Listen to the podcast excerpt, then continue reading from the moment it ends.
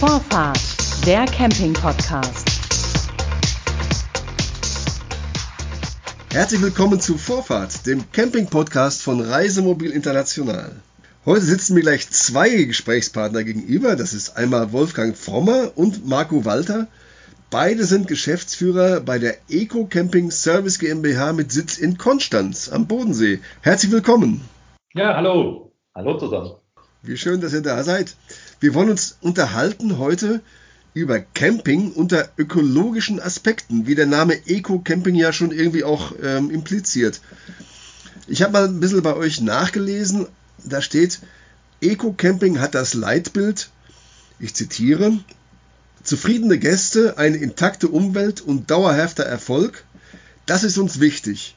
Umwelt- und Naturschutz, Sicherheit und Qualität wollen wir stetig verbessern. Das würden wahrscheinlich 99 Prozent aller Camper unterschreiben. Was also ist allgemein betrachtet das Besondere an Eco-Camping? Ja, ich fange mal an. Also Marco Walter. Eco-Camping ist ja schon eine sehr, fast schon alte Initiative. Wir haben vor über 20 Jahren am Bodensee begonnen mit dem Thema Umweltschutz auf Campingplätzen. Damals aus einer Umweltorganisation heraus, die Bodensee Stiftung. Ähm, der erste Campingplatz damals war der Camping Klausenhorn. Und da ging es ganz konkret darum, ähm, zu zeigen, was kann man denn ökologisch noch an Campingplätzen verbessern. Jetzt ist es ja so, Camping ist grundsätzlich aus unserer Sicht eigentlich die grünste und frischluftigste Urlaubsform, die es gibt. Wir finden auch die gesündeste. Ähm, und von daher ist Camping erstmal eine ökologische Veranstaltung im Vergleich zu vielen anderen Urlaubsformen. Das vorneweg. Trotzdem hat man sich damals gefragt, geht denn da noch ein bisschen mehr? Und an diesem ersten Campingplatz dürfte ich damals tatsächlich sozusagen durchexerzieren, was möglich ist, damals mit der Bodensee-Stiftung eben und der äh, Touristinformation in den Campingplatz betrieben hat. Wir haben also angefangen, ein neues Waschhaus zu bauen und schon damals, also 1999, äh, kamen also Solarzellen aufs Dach. Die einen machten Strom, die anderen machten Warmwasser. Das Dach wurde begrünt und es ist bis heute wunderschön grün und die Schmetterlinge fliegen da herum. Also auch das Thema Biodiversität ist sehr wichtig. Das äh, Toilettenwasser wurde dann damals aus dem See gepumpt, um natürlich Frischwasser zu sparen. Es wurden insektenfreundliche Lampen angeschafft, die nicht so viele Falter anziehen. Auch damals eine Innovation ähm, und so einiges mehr. Und das Spannende war, ähm, wir haben dann äh, die Campingbranche am Bodensee erstmal eingeladen zu einem Workshop. Der hieß auch Umweltschutz auf Campingplätzen und dem sind damals zwölf gefolgt. Und die haben gesagt, wow, interessantes Thema und schön, sich mal zu treffen. Das würden wir gerne öfter machen. Könnt ihr das nicht organisieren? Und haben wir gesagt, okay, und wie sollen wir das denn nennen? Und haben wir so eine Namenssammlung gemacht. Die durften dann alle so Zettel beschreiben. Ich komme ja ursprünglich aus der Psychologie, habe mich dann auf Umweltschutzpsychologie spezialisiert. Da schreibt man also sehr gerne auch Zettel, wenn man so in Gruppen sammelt. Und da kamen dann so interessante Namen raus wie Camping der Natur zuliebe. Ähm, aber vor allen Dingen ähm, Eco-Camping hat dann das Rennen gemacht. Und zwar einerseits, weil es deutet darauf hin, dass es natürlich um Ökologie geht, aber eben auch um Ökonomie. Ähm, denn das muss in Hand in Hand gehen. Nur wenn wir erfolgreiche Campingunternehmen haben, können die auch wieder investieren in Umweltschutzmaßnahmen. Und deswegen steht Eco international, sage ich jetzt mal, für Ecology und Economy, Ökologie und Ökonomie in Einklang zu bringen. Und daraus ist dann tatsächlich ein, erstmal ein Netzwerk entstanden von Campingplätzen rund um den Bodensee. Diese Campingplätze haben sich beteiligt und es wuchs dann ja immer weiter hinaus, Baden-Württemberg, Bayern, alle deutschen Bundesländer, dann kam Südtirol, dann kam aber auch Italien, Schweiz, äh, Kroatien, Slowenien dazu. Wie viele äh, Plätze habt ihr inzwischen? Ich habe das nicht ganz, bin nicht ganz schlau draus geworden aus eurer Karte. Also es sind jetzt ähm, so um die 220 Campingplätze in ah, okay. sieben mhm. Nationen, die, ich sag mal, aktiv in diesem Netzwerk mitwirken. Das heißt, die auch eine Auszeichnung bekommen haben, nämlich Eco-Camping. Und jetzt, um zu der Ausgangsfrage zurückzukommen, was ist das Besondere? Ähm, alle Campingplätze unterschreiben genau dieses Leitbild, was du gerade vorgelesen hast. Das heißt, sie ähm, erklären sich bereit, sie verpflichten sich, sich diesen Zielen auch, ähm, ja, sagen wir mal, diesen Zielen zu folgen, sich entsprechend diesen Zielen weiterzuentwickeln. Jetzt ist aber das Spannende, natürlich sind alle Campingplätze unterschiedlich. Man kann ja nicht den einen mit dem anderen, sage ich mal, ähm, unter einen Maßstab legen aus unserer Sicht, sondern man muss sehr individuell arbeiten. Jeder Campingplatz wird zum Beispiel, wenn er das erste Mal zu Eco-Camping kommt, besucht und intensiv beraten. Und es wird mit Hunderten von Punkten geschaut, was ist denn schon toll, das sind die Stärken, aber was könnte er denn verbessern jetzt für Ökologie, für Qualität, für Sicherheit, das sind die Chancen.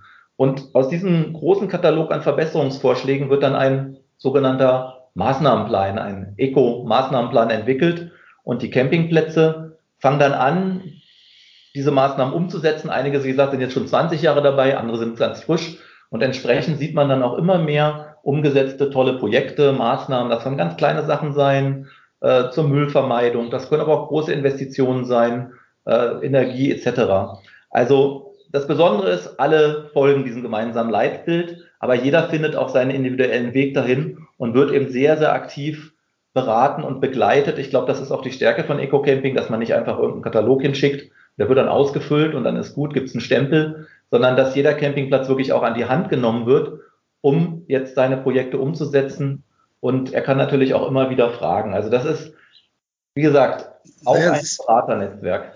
War sehr aufschlussreich, aber doch auch ein bisschen allgemein gehalten. Denn wenn man mal schaut, ähm, wie ich dieses Leitbild denn tatsächlich auch umsetzen kann, also in konkrete Maßnahmen, da gibt es auch bei euch auf der, auf der Homepage ähm, so ein paar Punkte, die da aufgezählt sind. Ich greife da mal ein paar raus. Das ist also energieeffizient einsetzen, also Strom sparen zum Beispiel. Dann äh, eine nachhaltige und naturverträgliche Energieerzeugung fördern. Das hast du vorhin gesagt, das sind zum Beispiel Solaranlagen, also Photovoltaikanlagen beispielsweise. Luft reinhalten. Gut, da kann man sich was drunter vorstellen, dass also mh, hm, keine oder möglichst wenig Abgase in die Luft geleitet werden. Äh, Belastungen von Böden und Gewässern vermeiden, Wasser sparsam verwenden, Abfall vermeiden, äh, die Anlage naturverträglich gestalten und so weiter. Das sind also ganz konkrete Maßnahmen. Aber das ist ja auch eine Sache, wie lässt sich denn all dieses umsetzen? Das ist ja nicht so einfach. Man kann nicht einfach sagen, so, ich mache das jetzt mal. Nee, das ist natürlich äh, nicht, nicht trivial. Ähm, nee, ganz im Gegenteil, das ist eine richtige Herausforderung. Ja. Erstmal ist es klar, dass die Zielsetzungen ja, in diesem Leitbild einfach mal gesetzt sind. Ja, und äh, mhm. damit praktisch jeder Campingunternehmer gemeinsam mit uns dann rangeht und sagt, okay, was kann ich denn da tun, um Abfall zu vermeiden? Da geht man in die Wertstoffsammelstelle äh, rein und sagt, okay, wie sieht's da aus? Was kann man da noch verbessern? Habt ihr alle Fraktionen äh, zum Beispiel? Wie könnten wir das noch äh, kundenfreundlicher äh, machen, also dass die Gäste sich wohlfühlen, auch im, beim Abfalltrennen und äh, solche Dinge. Und da geht es um ganz, ganz konkrete Maßnahmen der Vorteil, den wir haben bei Eco Camping, wir haben eben nicht nur hier ein Beraterteam, äh, die dann äh, vor Ort dann einfach äh, den Campingunternehmern hilft bei der Entwicklung von Maßnahmen, sondern wir haben im Prinzip im Hintergrund eben diese 220 Campingplätze und das sind alles auch Experten. Ja, das heißt, jeder von denen hat auch schon Erfahrungen gesammelt mit den verschiedensten Aspekten. Und aus diesem Erfahrungsschatz können wir schöpfen und sagen, okay, da gab es schon mal einen Campingplatz, der hat jetzt beispielsweise die Grillasche extra gesammelt in seinem Abfallbereich und um damit auch zu verhindern, dass ähm, der Restabfallbehälter, wenn da glühende Asche reingeht, dass der anfängt zu brennen. Ja, also das sind so ganz konkrete Maßnahmen, die wir dann gemeinsam ähm, mit dem Campingunternehmer äh, diskutieren, entwickeln und natürlich letztendlich dem Unternehmer die Entscheidung überlassen, was er davon umsetzt und wie er, wie er das umsetzt. Das ist immer die unternehmerische Entscheidung. Aber dieses ist ja interessant mit diesen 220 Plätzen. Ähm, stellen die ihr Wissen in irgendeinem Pool zur Verfügung oder wird das in euch per, in Persona gebündelt und ihr geht das einfach weiter? Wie funktioniert das? Also wir haben da verschiedene Wege, wie, wie wir das äh, machen. Es ist natürlich so, dass unsere Berater, also wir sind äh, drei Berater, die, die da in ganz Europa unterwegs sind und die Campingplätze regelmäßig besuchen. Und diese Berater schauen sich einfach um, was gibt's denn da? Und äh, natürlich sind die Campingunternehmer auch stolz auf gelungene Maßnahmen und dann berichten die darüber und dann fragen wir immer, davon würden wir ganz gerne im Netzwerk berichten. Das heißt, äh, die Berater sind praktisch so die Schnittstelle von diesem Erfahrungsschatz, den wir haben. Daneben haben wir aber auch zum Beispiel ähm, ein Netzwerk Kommunikationssystem. Ja, das heißt, äh, Best Practice Beispiele werden von uns dann eben im Eco-Camping Rundschreiben beispielsweise innerhalb des Netzwerks ausgetauscht. Da hat jemand was Neues ausprobiert, einen neuen Geschirrspüler für die Gäste zum Beispiel.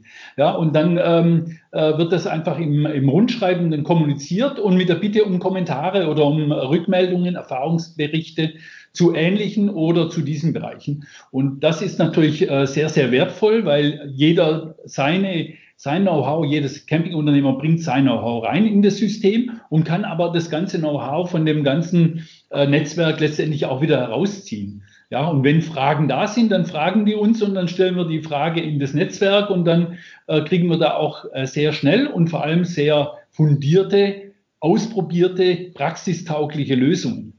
Was wir vielleicht, um das zu ergänzen, eben auch ähm, anbieten, das nennt sich Eco Camping Akademie. Jetzt natürlich in letzter Zeit immer online, ähm, machen wir regelmäßig Seminare für die Netzwerkteilnehmenden, ähm, um eben diese Themen auch aufbereitet an sie ranzubringen. Ähm, einerseits recherchieren wir natürlich, was es da gerade gibt, was ist wirklich Stand der Technik, was ist Innovation, aber eben auch, was ist auf anderen Campingplätzen. Wir laden dann auch in der Regel, sagen wir mal, Vorreiter-Campingplätze ein, auch davon zu berichten, was sie tun. Wir hatten ja neulich auch eine große Tagung zum Thema Elektromobilität auf Campingplätzen mit über 100 Leuten. Das war dann sogar eine offene Tagung, also wo auch andere äh, Campingplätze oder auch ähm, Besucher mitmachen konnten. Und wir machen ähm, regelmäßig Fachinformationen für die Netzwerkteilnehmer. Also da gibt es deutlich über 100 Infodokumente. Ne? Übrigens, Dolde nutzt ja zum Glück auch ab und zu mal solche ähm, Fachinformationen, um daraus schöne Artikel zu machen. Da freuen also du meinst den Dolde Medienverlag, wo Reisemobil international erscheint? Genau, ja. richtig. Genau. Und wo es die, die Dolde äh, Akademie eben auch gibt. Äh, genau, so ist das. Ne? Also da spielen wir natürlich auch immer mit sehr, sehr vielen ähm, Partnern zusammen, weil ich sage mal letztendlich, wir haben zwar unser Netzwerk, aber uns geht es schon um die ganze Campingbranche und wir wollen ja die Campingwelt insgesamt besser machen und nach vorne bringen. Ähm, deswegen sind wir auch in der Regel wirklich offen, äh, was Informationen bereitstellen angeht, sei es über die traditionellen Medien, über die Fachmedien, über die Campingkongresse, Bayerischer Campingtag, Norddeutscher Campingtag und so weiter. Und jetzt Podcast übrigens auch, auch nicht schlecht. Ne? Und Podcast, äh, weil das ist natürlich so unsere, ja, man könnte sagen, unsere Mission. Also die schöne grüne Campingwelt, so könnte man es sagen, ähm, noch nachhaltiger machen, noch zukunftsfähiger. Und da sind wir, denke ich, ähm, ja auch eine wichtige Institution, äh, die ja deswegen auch getragen wird von allen großen Campingdachverbänden und wichtigen Umweltverbänden, weil man sich mal geeinigt hat, in diesem Thema Nachhaltigkeit wirklich an einem Strang zu ziehen und ähm, hier Camping nach vorne zu bringen. Das ist ja auch ähm, einmalig und äh, ich finde also wirklich immer noch toll, dass da vor jetzt, wie lange ist es her, 18 Jahren jetzt schon, diese Dachverbände den Eco-Camping-Verein gegründet haben, um das Thema zu bespielen. Und da sind sie alle dabei. Das ist fantastisch. Ein großes Thema unserer Zeit ist ähm, das Klima, die Erderwärmung und die äh, Klimaveränderung, die wir gerade erleben. Bei euch findet man den, äh, das Schlagwort klimafreundlicher Campingplatz. Was bedeutet das? Was ist ein Camp äh, klimafreundlicher Campingplatz? Was ist das? Ja, ein klimafreundlicher Campingplatz ist ein, ein äh, Beherbergungsbetrieb, ein Campingplatz, äh, der sich einfach zum Ziel gesetzt hat, die Auswirkungen auf das Klima so minimal wie möglich zu halten. Ja, Ziel ist letztendlich für alle diese Campingplätze sogenannte CO2-Neutralität, also ähm, nicht ähm, äh, kein CO2 mehr auszustoßen durch den, durch den Campingbetrieb. Äh, das funktioniert ganz ja, oder, oder es zu kompensieren auch durch zum Beispiel durch mehr Bäume, die man pflanzt, oder? Also äh, es ist so, dass wir natürlich nicht alles 100% verhindern können an, an CO2-Emissionen. Ja. Beispielsweise den Spritverbrauch des Rasenmähers, ja, und jeder Campingplatz hat auch einen Rasenmäher, äh, den können wir derzeit noch nicht so richtig ersetzen. Es gibt jetzt die ersten elektrobetriebenen Rasenmäher, aber das ist alles noch Versuchsstadium. Also wir haben dann am Schluss äh, wenn wir den äh, Platz durchbilanziert ähm, haben und alle Möglichkeiten, die es gibt, optimiert haben, dann haben wir noch eine kleine Rest-CO2-Emission, die der Campingplatz hat. Es bewegt sich aber meistens im Kilo oder weniger Tonnen Maßstab. Und diese letzten äh, Emissionen, die kann man dann auch kompensieren durch eine äh, Baumpflanzaktion oder andere äh, Klimaschutzaktivitäten. Aber das Ziel von unserer Auszeichnung klimafreundlicher Betrieb oder klimafreundlicher Campingplatz ist natürlich alles und wirklich alles zu unternehmen, um die Emissionen so weit wie möglich im Betrieb zu reduzieren. Ja, und das ist das Wichtige, nicht nur für den Betrieb selbst, sondern letztendlich auch äh, wirken in die Gästeschar rein, dass ja also die Gäste sich auch möglichst klimafreundlich dann verhalten können, dass es entsprechende Angebote gibt, beispielsweise Elektroautos, äh, die man sich ausleihen kann äh, an der Rezeption oder Fahrradverleih oder andere Dinge, die, die man einfach dann im Bereich Klimaschutz äh, umsetzen kann, direkt auf dem Campingplatz. Das heißt, ähm, dass also eine doch starke Aufklärung der Gäste auf dem Campingplatz unbedingt notwendig ist, damit das ganze System überhaupt funktioniert. Und wie macht ihr das? Wie kommt ihr an die Gäste dran? Die wollen Urlaub machen, die wollen jetzt gar nichts wissen von irgendwelchen Sachen, von irgendwelchen Regeln, die sie befolgen müssen. Die wollen einfach da liegen oder da schwimmen oder was weiß ich, was Ruhe haben. Also, eins ist mal ganz klar, das Urlaubsvergnügen ähm, steht natürlich hier im Vordergrund und äh, das ist auch ein wichtiger, ja, wichtiges Grundrecht, könnte man fast sagen, Urlaub zu machen. Wir sehen ja gerade in der heutigen Zeit, wie sehr die Menschen leiden, weil sie äh, gar nicht mehr ähm, ihren Urlaub genießen können, weil sie da gar keine Freiheiten mehr haben. Also das ist für Eco-Camping von Anbeginn klar gewesen. Es geht hier ganz klar darum, dass der Gast sich wohlfühlen darf, auch weiter wohlfühlen soll. Ähm, selbst wenn wir bestimmte Umweltmaßnahmen umsetzen, die ja die Emissionen des Campingplatzes oder die Auswirkungen verringern. Wir sagen sogar ganz im Gegenteil. Eigentlich ist doch der Urlaub der schönste, wenn ich ihn mit einem noch besseren Gewissen machen kann, wenn ich weiß, der Campingplatz beteiligt jetzt zum Beispiel an Eco-Camping und ähm, hat viel geringere Emissionen wie vielleicht andere Campingplätze, was wir ja auch durch unser Monitoring nachweisen. Also wir sehen ja, dass das Umweltbewusstsein der Bevölkerung eigentlich in den letzten 20 Jahren immer mehr gewachsen ist, gemündet dann in so Initiativen letztendlich auch wie Fridays for Future, da hat sich ja nochmal besonders gezeigt, aber auch was jetzt in letzter Zeit so das Wahlverhalten angeht. Das schon, schon, aber, aber mal ganz konkret, was, was hat der Urlauber, also der, der Camper, auch der Reisemobilist davon, dass er auf einem Platz ist, der Eco-Camping angehört? Ein deutlich äh, höheres Urlaubserlebnis, äh, ein besseres Urlaubserlebnis, ja. Äh, Campingplätze, die einfach mit Solarenergie arbeiten, zum Beispiel, und das warme Wasser damit äh, äh, erwärmen, ähm, verursachen natürlich auch da äh, ein Gefühl von, ich kann mich hier frei bewegen, ich kann auch einfach mal ein bisschen länger duschen, weil das eben nicht äh, die Umwelt belastet. Also äh, im Prinzip wollen wir damit erreichen durch die Umweltmaßnahmen, dass der Komfort verbessert wird für die Gäste. Ja? Also das heißt, es gibt gewisse Regeln, die aber doch eine, eine größere Freiheit am Ende bedeuten. Genau. Obwohl das ja paradox klingt, erstmal, ja? Naja, erstmal ist es so, Eco-Camping, wie gesagt, richtet sich zunächst an den Campingunternehmer und hilft ihm dabei, Investitionen zu tätigen, die die Umwelt entlasten und gleichzeitig entweder die Qualität wirklich verbessern, aber zumindest nicht verringern. Wir sagen immer, Eco-Camping ist ähm, Urlaub sozusagen für Gast, Campingplatz und Umwelt. Ne? Also diese drei Dinge müssen stimmen. Am Schluss müssen sich da alle wohlfühlen, weil sonst haben wir ja keine erfolgreichen Unternehmen. Aber erstmal gesagt, Hilfe des Campingunternehmers, ähm, hier durch Investitionen und auch veränderte Abläufe seinen Umweltimpact zu verringern. Und jetzt gibt es natürlich so ganz konkrete Bereiche, wo der Campingplatz, äh, der Campinggast natürlich auch, ähm, sagen wir mal, mithelfen kann, dass das gut klappt. Genannt wurde schon ähm, zum Beispiel eine gute Mülltrennung.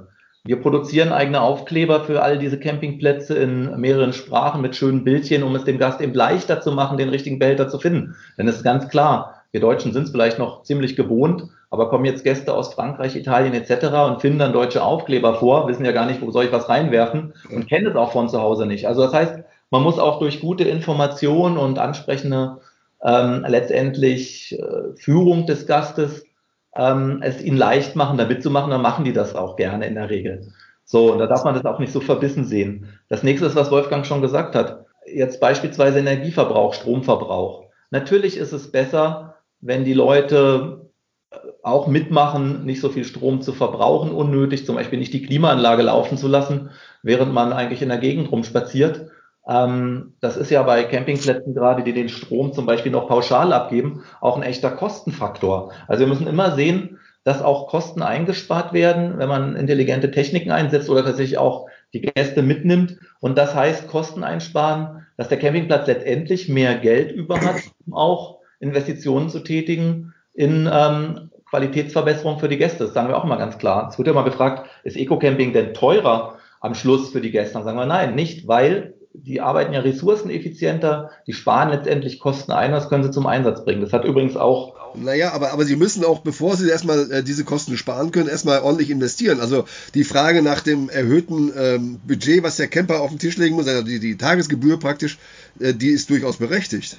Ja, die ist berechtigt. Ähm, da gab es eben tatsächlich eine sehr, sehr schöne ähm, Untersuchung des Bundesverbandes der Campingwirtschaft, damals einen Betriebsvergleich gemacht. Und die haben dann tatsächlich mal geguckt, ähm, gibt es eigentlich einen Unterschied zwischen Campingplätzen mit und Campingplätzen ohne Eco-Camping, was so die Umsatzrendite angeht. Und sie haben dann tatsächlich festgestellt, dass die Campingplätze mit Eco-Camping aufgrund eben, dass sie weniger Energie verbrauchen, weniger Abfall produzieren und so weiter, eine deutlich bessere Umsatzrendite haben als die anderen, was nichts anderes heißt wie, sie müssen eben die Preise nicht erhöhen, wenn die Energiepreise extrem ansteigen oder die Abfallkosten. Sie können also moderater bleiben und sie können Überschüsse, die sie dadurch auch erzeugen, eben in die Qualität stecken. Also das ist mir auch sehr wichtig, dass ökologisch wirtschaften eben nicht heißt, dass man teurer wird. Nicht zwangsläufig. Ne? Das heißt, euer, euer ähm, Namen, den ihr damals vor 18 Jahren äh, geboren oder äh, entworfen habt mit Eco, geht tatsächlich auf unter dem Aspekt ökologisch und ökonomisch? Ja, das auf jeden Fall. Ja, das ist so, dass wir natürlich auch die, die Campingplätze immer auch äh, beraten, dass sie ihre Investitionssummen so effizient einsetzen, dass es wirklich den maximalen Effekt hat. Ja, das heißt, äh, wenn man in eine Solaranlage investiert zum Beispiel, dann muss dann gucken wir, aha, welche Solaranlage ist die richtig dimensioniert? Hat die den richtigen Anschluss? Äh, lohnt sich ein Speicher oder lass man den lieber noch weg? Also solche Dinge äh, ganz im Detail versuchen wir natürlich den ökonomischen Ansatz unserer Beratung ganz im Vordergrund zu haben. Wenn man so viel investiert hat, ist es doch, ähm, liegt es doch nahe, äh, herzugehen als Campingplatzunternehmer zu sagen, okay, ich habe jetzt hier ein paar tausend Euro auf den Tisch gelegt, damit sauberer Strom aus der Steckdose kommt.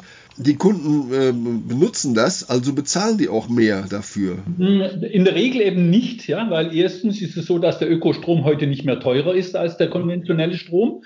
Und wenn dann der Campingplatz beispielsweise es schafft, selbst Strom zu produzieren, auf einer Solaranlage auf dem Sanitärgebäude, beispielsweise kann er den Strom selbst, äh, den selbst produzierten Strom für deutlich weniger Geld seinen Gästen auch anbieten, weil äh, Solarstrom kostet zum Beispiel zurzeit noch zwischen sieben und acht Cent pro Kilowattstunde, äh, wenn man den selbst produziert. Wenn ich den einkaufe, dann bezahle ich auch 21, 22 Cent, ja, also ungefähr das Dreifache, äh, wenn ich ihn einkaufe auch wenn ich sogenannten Schmutzstrom einkaufe. Ja? Mhm. Ähm, von daher ist die Eigenproduktion zum Beispiel ganz wichtig, aber auch hier ganz wichtig natürlich, das Geld, die Investition so effizient wie möglich einzusetzen und da einfach ähm, ähm, den Ball flach halten und sagen, okay, was, was ist sinnvoll, welche, welchen Stromverbrauch habe ich überhaupt, ja, was kann ich denn, äh, wie, wie kann ich denn die Solaranlage beispielsweise auch am effizientesten einsetzen? Und das hilft letztendlich auch, ähm, dem Campingunternehmen, ja, der äh, sagt natürlich, habe ich jetzt hier 20.000 Euro investiert in eine Solaranlage, aber im Prinzip berechnet er ja dann nur die Abschreibungskosten, äh, die er über die 20 Jahre hat. Das heißt, er hat im Jahr 1.000 Euro dann Abschreibungskosten ähm, und die muss er umlegen letztendlich auf die, auf die, auf den produzierten Strom und dann kommt er natürlich auf sehr, sehr günstige ähm, ja, ähm, Stromkosten und kann das natürlich an seine Gäste entsprechend auch weitergeben. Mhm. Wenn ich jetzt ein, ein äh, Camper, ein Reisemobilist bin, der sagt, okay, ich finde das ist ein prima System, ich möchte jetzt gerne auf einen Öko, äh, einen Eco-Campingplatz gehen. Gut, da gibt es äh, natürlich einmal das Label, was ihr habt, Eco-Camping, aber kann ich mir jetzt auch irgendwie aussuchen, ist halt von außen zu erkennen, dieser Platz ist beispielsweise klimaneutral, äh, dieser Platz ist äh, gut fürs Wasser, dieser Platz ist gut für weiß ich was, ja? Woran, woran sehe ich das als Kunde? Naja, also Eco-Camping ist natürlich so die allgemeine Auszeichnung, die, du hast es ja am Anfang gesagt, äh, sich an allen wesentlichen Umweltzielen orientiert und wo die Campingplätze individuell nach vorne gehen. Also das ist schon mal eine gute Vorauswahl. Wenn ich jetzt sage Klimaneutralität oder Klima als wesentliches Thema, da haben wir eben diese eigene Auszeichnung klimafreundlicher Campingplatz. Das sind tatsächlich bislang noch gar nicht so viele Betriebe weil es eben doch auch erstmal aufwendiger ist, diese Kriterien zu erfüllen und letztendlich auch dann mit der Klimaneutralität an den Markt zu gehen. Das ist aber etwas, was auch jetzt stetig wächst, das merkt man. Ähm, dann haben wir das Thema Naturerlebniscamping. Also wenn ich jetzt sage, ich komme jetzt zum Beispiel mit einer Familie, Kindern auf den Campingplatz und mir ist es sehr wichtig, dass der Campingplatz eine besondere Umweltanimation anbietet oder ein Umweltprogramm wo Natur und Umwelt im Mittelpunkt stehen und die Kinder dort mitgenommen werden. Das kann Basteln mit Naturmaterialien sein, natürlich äh, Naturexplosion in Wald, Feld, Wiese. Dann ähm, haben wir auch da sozusagen eine eigene, ja, ich würde jetzt nicht sagen Zertifizierung entwickelt, sondern eine spezielle Ausbildung, Naturerlebnisbetrieb, wo jetzt ein besonderer Nutzen natürlich auch für den Gast und in dem Fall auch insbesondere seine Kinder entsteht. Ähm, wir haben übrigens uns auch schon mal mit dem Thema Luxuscamping, Glamping beschäftigt. Ich weiß nicht, ob du es auch auf unserer Seite entdeckt hast. Nee, habe ich nicht, nee. Äh, Glamping könnte man jetzt sagen, was hat denn das mit Eco zu tun? Und ähm, wir haben gesagt, naja, diese Glamping steht ja für Glamorous Camping, um es nur nochmal zu erklären. Das heißt, es sind in der Regel besonders luxuriöse oder zumindest recht exklusive Mietunterkünfte. Glamouröse, ja, ja. Genau, glamourös oder exklusiv. Und äh, wir haben gesagt, also Luxus ist nur dann Luxus, wenn er auch Nachhaltigkeit äh, beachtet. Also ein verschwenderischer Luxus, äh, den würde ich jetzt nicht als luxuriös empfinden. Ich würde mich da ja nicht wohlfinden, wohlfühlen. Also Luxus muss auch immer den Gedanken beinhalten, ähm, dass es auch für Natur und Umwelt gut ist und für zukünftige Generationen. Und deswegen haben wir tatsächlich auch eine eigene Glamping-Auszeichnung, Glamping Stars entwickelt, um mal klar zu machen, ja, wir haben im Urlaub ja völlig zu Recht auch den Anspruch, uns ganz besonders wohlzufühlen, aber auch dann geht es eben ähm, mit den Umweltaspekten einher und dann fühle ich mich natürlich noch besser als Gast. Also das sind so Dinge. Wir sind jetzt gerade mit, ähm, also wir bauen auch gerade noch mal eine eigene Seite für die Gäste auf, die heißt jetzt ecocamps.de und äh, da kann jetzt der Gast auch ganz gezielt, sag ich mal, recherchieren nach Aspekten, die ihm wichtig sind. Wir wissen ja, dass immer mehr Leute vegetarisch und vegan leben wollen und bisher zum Beispiel, wenn du mal suchst im Internet, du findest keine Information, wo kann ich denn eigentlich jetzt als Veganer, Veganerin mich ernähren auf dem Campingplatz. Ne? Das ist ja eigentlich ein wichtiges Thema. Wie kann ich mich ernähren im Urlaub? Ähm, und dann haben wir gesagt, gut, dieses nehmen wir mal auf als Aspekt und dass ich jetzt auch bei dieser Eco-Camps-Seite, wo die ganzen Eco-Camping-Netzwerkplätze ja ähm, vertreten sind, nochmal gezielt gucken kann, welche bieten denn ein spezielles veganes Angebot. Und, und, und. Natürlich gibt es da viele Aspekte und dann kann ich wirklich suchen, wie man das auch von traditionellen ähm, Campingportalen kennt. Aber wir konzentrieren uns hier natürlich völlig auf erstmal auf Umwelt und weitere Qualitätsaspekte. Das ist klar. Auch bei uns kann man natürlich gucken, ob Hunde erlaubt sind oder ob es ein Schwimmbad gibt und so weiter. Okay. Das ist logisch, ne? Marco, ihr habt vorhin mal, hast du das, den Begriff Auszeichnung fallen lassen, das war im Zusammenhang mit ähm, klimafreundlich, aber ihr seid doch noch ähm, eine, eine Stelle, die äh, europaweite Anerkennung ausspricht. Wie ist das? Wie hängt das zusammen? Naja, Eco-Camping war von Anfang an eigentlich ein ähm, europäisches Projekt. Also die Europäische Union förderte das erste Eco-Camping-Projekt und wir sind seitdem eigentlich immer wieder in Kontakt. Unter anderem dürften wir auch vor über 15 Jahren das europäische Umweltzeichen für Campingplätze mitentwickeln, das EU-Eco-Label. Und wir sind auch seit diesen Zeiten die offiziell anerkannte Prüfstelle in Deutschland, also die vor Ort die Campingplätze anschaut, die dieses EU-Eco-Label machen wollen und ähm, arbeiten da eng zusammen mit dem Umweltbundesamt und der RAL, äh, RAL deutsches Gütezeichen, man kennt das von den Farben und aber auch dem blauen Engel. Ähm, und da sind wir auch gerade wieder massiv dran, nachdem die Europäische Kommission, sag ich mal, die Kriterien aktualisiert hat, ähm, das auch wieder in die Campingbranche reinzutragen. Und es ist sehr erfreulich, dass jetzt auch immer mehr Campingplätze ähm, das umsetzen, auf uns zukommen. Denn das muss man ganz klar sagen, das ist auch ein sehr anspruchsvolles Zeichen mit festen Muss-Kriterien und einigen Kann-Kriterien, für die es dann Zusatzpunkte gibt. Nun, nun erleben wir gerade eine ganz äh, außergewöhnliche Situation durch Corona. Und all das, was ihr jetzt beschreibt, ist zwar schön und auch sicher sehr gut, aber Camp Camping ist aktuell nicht möglich, ähm, weil die Campingplätze unter das Beherbergungsverbot fallen und ähm, da schließen sich natürlich eine Reihe von Fragen an. Zum einen äh, gibt es Campingplätze bei euch von diesen 220 äh, Plätzen, die da mitmachen, die in ihrer Existenz gefährdet sind? Also erstmal vorneweg noch auch unsere Position. Ich hatte es am Anfang schon gesagt, für uns ist Camping die grünste, frischluftigste und auch gesundeste Urlaubsform, die es gibt. Und ähm, aus unserer Sicht ist es in vielen Fällen gesünder, auf den Campingplatz zu gehen, als zu Hause vielleicht in seinem Plattenbau oder wo auch immer zu bleiben. Die Leute sind in ihren eigenen Unterkünften, sie haben Abstand und sie treffen sich an der frischen Luft. Also das mal vorneweg. Von daher gehen wir da mit den Forderungen all der anderen Verbände einher, Camping jetzt wirklich so schnell es geht zu öffnen, weil es wirklich äh, wichtig ist auch für das letztendlich Gefühl der Menschen, auch für die Akzeptanz dieser ganzen Corona-Politik. Wir haben jetzt auch gerade eine große Camper-Demo in Berlin erlebt. Ja. Ähm, also das ist mal ganz, ganz klar. Ähm, da gehen wir voll mit in dieser Forderung, Campingplätze öffnen und natürlich auch Wohnmobilstellplätze offiziell eröffnen. Da muss man jetzt eins sagen. Klar, viele Wohnmobilstellplätze sind auch weiter in Benutzung, nur sie werden nicht mehr abgerechnet. Ähm, das beobachten wir hier auch in Konstanz. Der Platz ist an Ostern voll gewesen, überfüllt. Es geht auch Wasser, Abwasser, Toilettenanlage, aber es wird kein Geld verlangt. Damit ist es eben ein geschlossener Wohnmobilplatz. Und wir haben da auch total Verständnis für, dass die Leute mit ihren Mobilen natürlich trotzdem ähm, ihre Freiheit genießen wollen. So wird es ihnen ja auch quasi letztendlich angeboten. Und wir sagen aber genau deswegen müssen auch die Campingplätze ganz schnell aufmachen, um jetzt auch die Situation zu entspannen. Das vorneweg. Was jetzt die Frage angeht, ähm, ob wir jetzt schon in unserem Netzwerk Campingplätze haben, die sich da existenziell bedroht fühlen, habe ich bisher nicht gehört, weil, sag ich mal, Ostern hat zwar wehgetan, ähm, aber ist ja oft ein Zugeschäft. Man weiß ja nie genau, wie es läuft. Ich glaube, wenn jetzt Pfingsten auch ausfällt, also Pfingstferien, oder wenn es natürlich gar in die Sommerferien reingeht, ähm, wo ja einige Leute schon befürchten, äh, dann wird es, denke ich, für einige tatsächlich schwierig. Ne? Und dann kann man nur hoffen, dass die Staatshilfen auch wirklich funktionieren. Ich weiß nicht, ob du, Wolfgang, noch in Gesprächen was gehört hast.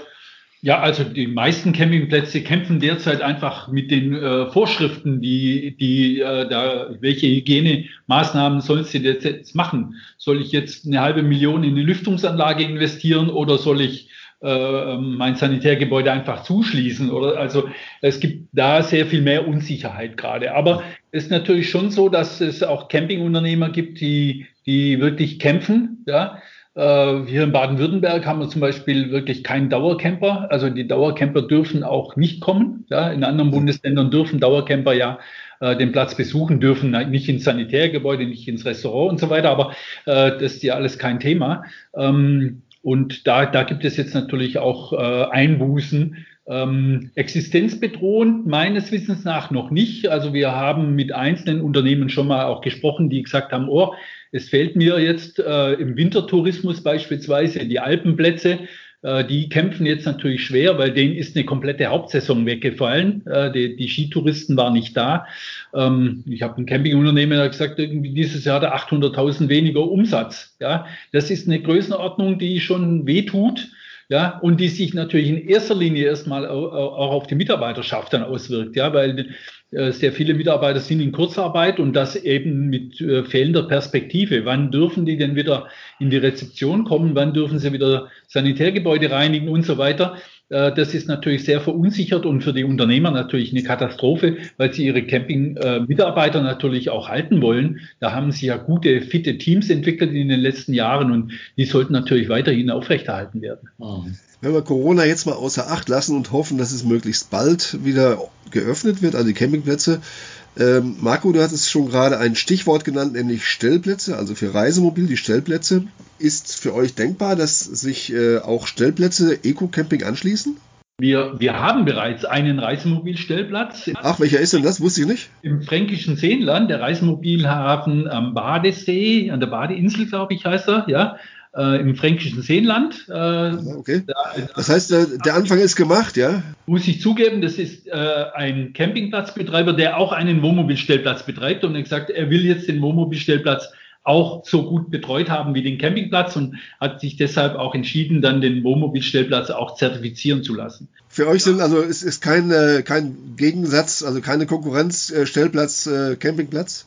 Ja, nein, grundsätzlich nicht, aber wir haben natürlich auch an einen Stellplatzbetreiber bestimmte Anforderungen. Ja? Das ja, heißt, es muss ein ordentliches Management da sein, es muss ein, ein Umweltmanagement da sein, es muss äh, eine Abfalltrennung da sein, es muss jemand da sein, der, der die Leute betreut. Ja? Und viele kleine Stellplätze können das nicht gewährleisten. Ja? Also kommunale Stellplätze wo einmal die Woche der Hausmeister kommt ja, und den Mülleimer leert, der kann meiner Ansicht nach nur schwierig Eco-Camping-Auszeichnung erreichen. Aber viele große Wohnmobilstellplätze oder gut organisierte Wohnmobilstellplätze können natürlich gerne zu uns kommen. Naja, angesichts dieser Flut von neuen Reisemobilen, die wir haben, äh, dürfte sich ja die Tendenz zu großen Plätzen wohl äh, verstärken eher noch. Also von daher dürfte der Bedarf an Eco-Camping-Stellplätzen womöglich gegeben sein. Ja, lass mich auch noch mal kurz, also wir haben da natürlich auch schon vor Jahren drüber diskutiert. Wir sind ja, wie gesagt, letztendlich auch getragen von der Campingwirtschaft. Das sind viele Campingunternehmerverbände, Bundesverband, die Landesverbände, aber eben auch Caravan-Industrieverband und Deutscher Caravan-Handelsverband. Also Eco-Camping ist ja eine Gemeinschaftsinitiative. Von daher diskutiert man natürlich auch solche Fragen. Und man hat im Grunde genommen gesagt, klar, wir wollen auch, dass Wohnmobilstellplätze die Möglichkeit haben, sich ökologisch zu verbessern. Sie sind auch ein touristisches Angebot. Allerdings, ähm, sie sollten schon auch ordentlich genehmigt sein, ne? ähm, um da in diesem Wettbewerb mit Campingunternehmen ja nicht irgendwie unfair zu werden. Ne? Also wir haben auch schon viele Vorträge gehalten vor Bürgermeistern, die sich interessiert haben, Wohnmobilstellplatz einzurichten. Und ich habe immer ganz klar gesagt, das Erste, was Sie bitte machen, ist sich mal umgucken, ob es in Ihrem Umfeld Campingunternehmer gibt, die natürlich davon betroffen sein werden, wenn Sie einen kommunalen Stellplatz einrichten. Und dann reden Sie bitte mal als erstes mit denen, ähm, beteiligen Sie die, weil Sie können natürlich auch als Kommune jetzt nicht einfach sagen, ich bezahle da so einen Wohnmobilstellplatz und mache da direkt mal Konkurrenz zu meinem Unternehmer, das ist klar. Also reden Sie erstmal mit dem Campingunternehmer vielleicht hat der, wie wir jetzt ja auch gerade gehört haben, oder wie es auch andere ähm, Campingplätze gibt, ja Lust, diesen Wohnmobilstellplatz mitzubetreiben. Ne? Wir hatten zum Beispiel damals in Friedrichshafen dieses tragische Beispiel CAP Rottach, Campingplatz bei Eco-Camping, barrierefrei ausgezeichnet. Und die Stadt hat dann einfach vor dessen Zufahrt einen Wohnmobilstellplatz gebaut. Und das war dann der städtische Wohnmobilstellplatz. Und die Stadt hat das sozusagen ziemlich günstig gemacht, hat das Geld genommen und natürlich sind die Wohnmobilisten immer bei ihm dann aufs Klo gegangen und so, ist ja klar, haben der in Müllberg, es war eine unglückliche Situation. Dann haben wir mit dem Bürgermeister der Stadt geredet und gesagt, so geht das nicht. Wir müssen uns jetzt mal alle an einen Tisch setzen und netterweise wirklich das Ergebnis war, der Campingplatz hat dann diesen Wohnmobilstellplatz betreiben dürfen im Auftrag der Stadt. Und dann war die Sache ja insofern klasse für alle. Die Stadt hat weniger Aufwand, der Campingplatz hat es in einer Hand. Also solche Geschichten sind gut. Und ähm, ich sag mal, wenn es fair abläuft, äh, vernünftig und irgendwo auch nach den äh, Regeln, dann sind wir natürlich total gerne Partner auch von Wohnmobilstellplätzen. Sie sind wichtig in der Flut, sag ich mal, muss man fast schon sagen, jetzt der Zulassungen ähm, als weiteres ja, Angebot äh, letztendlich in der Campingbranche. Und man muss da gucken, finde ich, dass man da gut an einem Strang zieht. Aber sagen wir mal, komplette Dumping oder Gratis-Dinger, die ähm, von der Kommune mit Steuergeldern finanziert werden, finden wir nach wie vor schwierig. Ähm, weil es ist ja ein bisschen ähnlich, wie wenn ich jetzt irgendwie kommunale Suppenküchen für 50 Cent die Suppe vor irgendwelchen gut gehenden Restaurants aufbaue. Ähm, klar, das äh, geht natürlich nicht gut. Also da sehen wir uns auch ein bisschen wirklich als Vermittler zwischen Politik, Verwaltung und Unternehmerschaft. Da können wir so als neutrale Stimme oft vielleicht nochmal anders einwirken. Und am Schluss ist das dann, wie gesagt, eine gute Situation wenn, für alle, wenn die Leute miteinander reden. Das war jetzt aber ein wunderbares Schlusswort, denn damit habt ihr euch ganz klar positioniert. Und es ist äh, daraus zu sehen, es ist noch viel zu erwarten von Eco-Camping, was die Campingplätze angeht, aber auch die Stellplätze angeht. Wir sind gespannt, wir werden das alles erleben, wir werden es verfolgen und vielleicht auch dann gegebenenfalls nochmal einen Podcast machen und weiter darüber berichten. Das waren Wolfgang Frommer und Marco Walter, beide Geschäftsführer bei der Eco Camping Service GmbH mit Sitz in Konstanz. Sie waren zu Gast bei Vorfahrt, dem Camping-Podcast von Reisemobil International. Herzlichen Dank. Vielen Dank. Am Mikrofon war Klaus-Georg Petri. Das war Vorfahrt, der Camping-Podcast.